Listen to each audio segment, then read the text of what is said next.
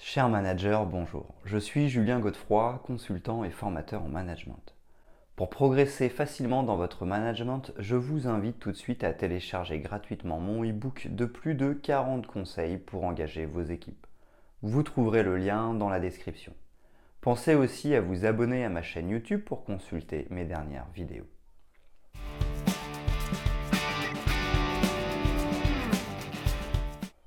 En tant que manager, nous avons de grandes chances de connaître plusieurs entreprises dans notre vie. Celles-ci ne seront pas toujours toutes fraîchement créées. Ainsi, nous allons sûrement devoir manager des équipes déjà existantes lors de notre prise de fonction. Pour être efficace, nous devons respecter certaines étapes suivant les fondamentaux du management d'équipe. Ce processus de transition, qui consiste à bien commencer à encadrer une équipe déjà existante, est ce qu'on appelle une reprise d'équipe ou comment reprendre une équipe efficacement? Selon moi, il y a trois grandes phases à respecter pour faire une reprise d'équipe efficace et qui nous permettra d'être crédible, accepté et reconnu par nos équipes à court, moyen et long terme.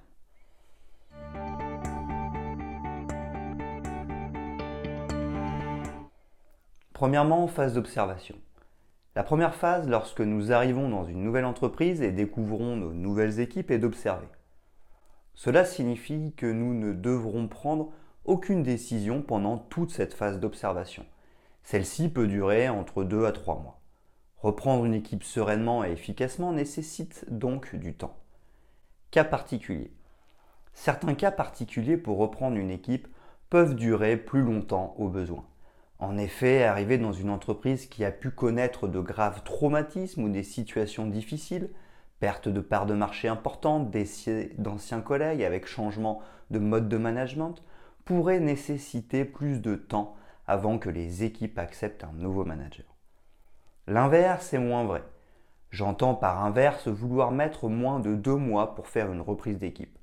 En effet, des situations d'urgence, par exemple une perte de part de marché au moment même de la reprise d'équipe, peuvent nous laisser penser qu'il faut réagir vite et prendre des décisions rapides.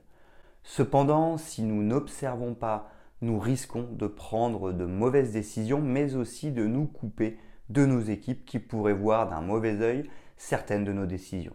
Nous pourrions, avec de la réussite, prendre de bonnes décisions à court terme, mais le risque de ne pas faire adhérer les équipes est tellement fort que je ne le conseille pas. En effet, si nous n'avons pas l'adhésion de nos équipes, la collaboration ne dépassera pas le court terme ou alors la technique de management ne sera pas efficace. L'observation. L'observation consiste à prendre la température du climat social pour voir comment sont les relations entre les personnes. Ainsi, devons-nous remarquer si les relations sont amicales, courtoises ou tendues et remplies de non-dits et de stress. Ce management stratégique nous permettra de savoir les sujets faciles à aborder ou non et nous donnera des indications sur la manière dont nous pouvons communiquer avec les personnes et assurer l'encadrement des équipes. En effet, arriver de manière trop chaleureuse dans un climat froid nous mettra en décalage. Et même si nous souhaitons mettre de la convivialité dans nos équipes, il faudra savoir se contenir au début pour ne choquer personne. L'inverse est vrai aussi. Il sera donc question d'évaluer les comportements mais aussi les compétences de chaque collaborateur.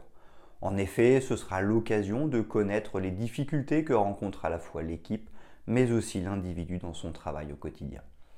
Ainsi pourrons-nous faire un bilan des points forts et des axes de progrès de l'équipe. Mais c'est bien en nous laissant le temps d'observer que nous pourrons être sûrs de notre jugement. Observer une fois un comportement n'est pas la même chose que de l'observer plusieurs fois. Si nous ne prenons pas le temps d'observer, nous pourrions vouloir signifier certains comportements que nous avons constatés qu'une seule fois et donc nous égarer. Cela est vrai pour les comportements acceptables et ceux non acceptables. Enfin, savoir manager et observer, c'est aussi faire attention et noter tout ce qui tourne autour des équipes. Comment fonctionne l'entreprise, les réunions, les modes de décision, les résultats, la concurrence, le marché, etc. Observer les équipes nous permettra d'ajuster notre comportement et de mettre en œuvre un management efficace. Mais observer le reste nous permettra de fixer des objectifs et de mettre en dynamique l'équipe. Savoir écouter. Un bon manager doit aussi apprendre à connaître chacun.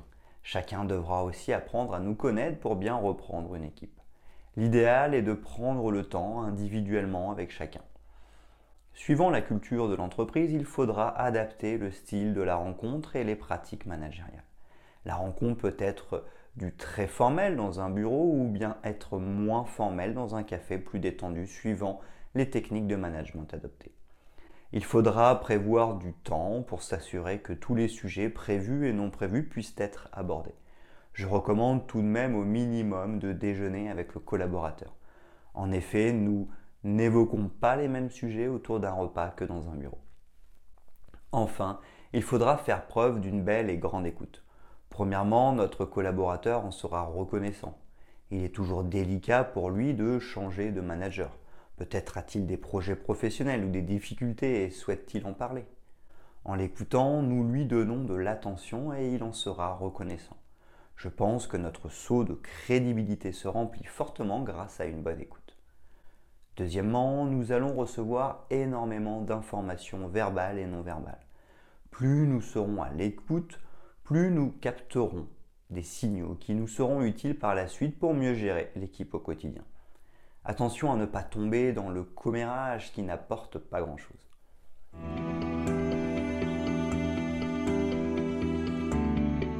Deuxièmement, phase de présentation de l'observation. Une fois cette première phase d'observation faite, nous connaissons mieux l'entreprise, sa culture ainsi que nos nouvelles équipes. Il est donc désormais temps de faire le constat de ce que nous avons vu. L'idée est d'organiser une réunion, un moment d'échange avec nos équipes pour partager ce que nous avons vu. La réunion. Il y a deux grands types de formats pour ces réunions. Le premier se déroule au sein de l'entreprise et cela de manière assez formelle. Le second peut être articulé sous la forme d'un séminaire. Tout dépend du temps, du budget et de la quantité de choses que vous avez à dire. Personnellement, je pense qu'il est intéressant de prendre un moment, un ou sur une ou deux journées, tous ensemble pour évoquer des sujets qui vont profondément influencer la suite de la collaboration. Prendre une équipe n'est pas anodin et la phase de présentation de l'observation est cruciale pour assurer la gestion d'équipe. Tout le monde doit donc être dans de bonnes conditions, détendu et prêt à écouter mais aussi à participer. L'objectif est donc de présenter nos observations concernant l'équipe, mais aussi les résultats, l'entreprise, le marché, le produit, etc. Il est important de clarifier tout ce qui influence de près ou de loin le travail et la collaboration. Le partage de l'observation. L'idée sera d'être pleinement positif pour assurer l'encadrement de l'équipe. En effet, je suis certain que vous aurez constaté beaucoup de points positifs. De plus, c'est le moment d'insuffler de l'énergie à nos équipes et de les motiver. Nous sommes en train de préparer la collaboration. Nous devons donc être dans une posture positive. Enfin, il est normal qu'il y ait des axes de progrès. C'est d'ailleurs un point essentiel pour qu'il y ait mise en dynamique, mais aussi pour avoir le sentiment de progresser. Ce sentiment est essentiel puisqu'une grande partie de notre motivation vient du fait que nous sentons que nous avançons et que nous progressons. Dans la forme, nous pouvons utiliser le SWOT sur un support de type projection PowerPoint. Le SWOT doit concerner l'équipe et pas un ou des individus en particulier. Nous gardons pour nous nos observations individuelles. Nous les partagerons en individuel avec les personnes concernées. Ici, lors de cette réunion, il s'agit de partager l'observation collective. Strengths, les forces, weaknesses, les faiblesses, il vaut mieux utiliser le terme axe de progrès qui est plus positif opportunities, les opportunités, threats, les menaces. Les forces et les axes de progrès sont ce qui dépend de l'équipe, par exemple la solidarité entre elles et l'esprit d'équipe, facteur interne. Les opportunités et les menaces sont ce qui ne dépend pas de l'équipe, par exemple une augmentation de la concurrence, facteur externe. La validation du constat. Ensuite, pour reprendre une équipe et manager efficacement, l'objectif est que le constat soit reconnu par tout le monde. Ainsi, après avoir partagé nos observations, nous devrons laisser du temps à chacun afin qu'il puisse s'exprimer. Cette phase peut être très longue en fonction de la taille de l'équipe, de l'historique, du contexte présent. Cependant, c'est une étape essentielle pour s'assurer que ce que nous venons de dire est bien assimilé, intégré et accepté. Peut-être aurons-nous quelques ajustements à faire en tant que manager coach. Cette étape nécessite de la bienveillance, une fois le constat partagé, nous pouvons passer à l'étape suivante.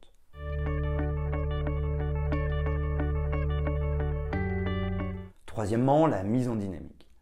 Le constat est donc validé. La dernière étape pour reprendre une équipe est de se mettre en dynamique. Pour cela, il faut définir les objectifs et les moyens pour les mettre en place. La mise en dynamique collective. Il est possible de faire cette étape lors du séminaire. Ainsi, ce séminaire permettra de faire à la fois l'observation et la mise en dynamique, ce qui est assez classique. Sinon, il est possible de le faire en deux temps suivant l'ordre du jour de l'observation. En effet, si l'observation est vraiment trop lourde, il est possible de scinder en deux temps.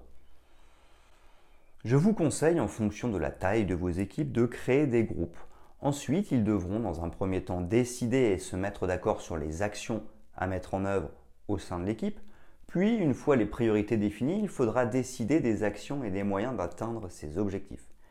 Cette étape est aussi assez longue. En effet, les enjeux sont importants. Il faudra donc s'assurer que les équipes aient bien le temps d'échanger et de décider sereinement. À la fin de cette réunion, les priorités et les actions à mettre en place doivent être clairement identifiées et partagées par chaque membre de l'équipe pour s'assurer d'être mises en place. La mise en dynamique individuelle. Une fois la phase d'observation partagée collectivement et les objectifs et les actions clairement identifiés et partagés, il faudra le décliner de manière individuelle. Il sera donc temps de faire de nouvelles rencontres individuelles pour partager nos observations individuelles et de décider des objectifs individuels. Cette étape ne peut pas se faire avant l'étape collective. En effet, un projet collectif n'est pas la somme des projets individuels. C'est bien le projet collectif qui doit se décliner en projet individuel.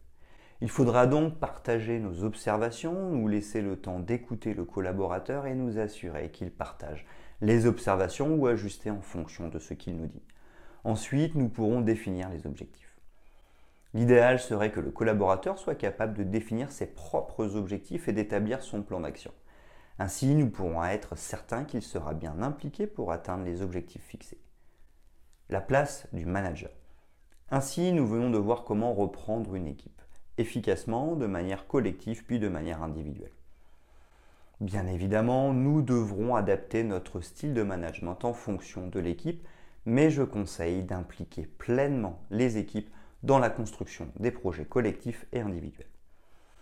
En effet, nous devons partager la même dynamique que nos équipes et elles doivent partager notre dynamique. Nous sommes une équipe. Pour diriger efficacement et s'assurer que nous allions dans le même sens, il est essentiel quel est leur mot à dire. Le patron ne sait pas tout, surtout lorsqu'il arrive au milieu d'équipes existantes.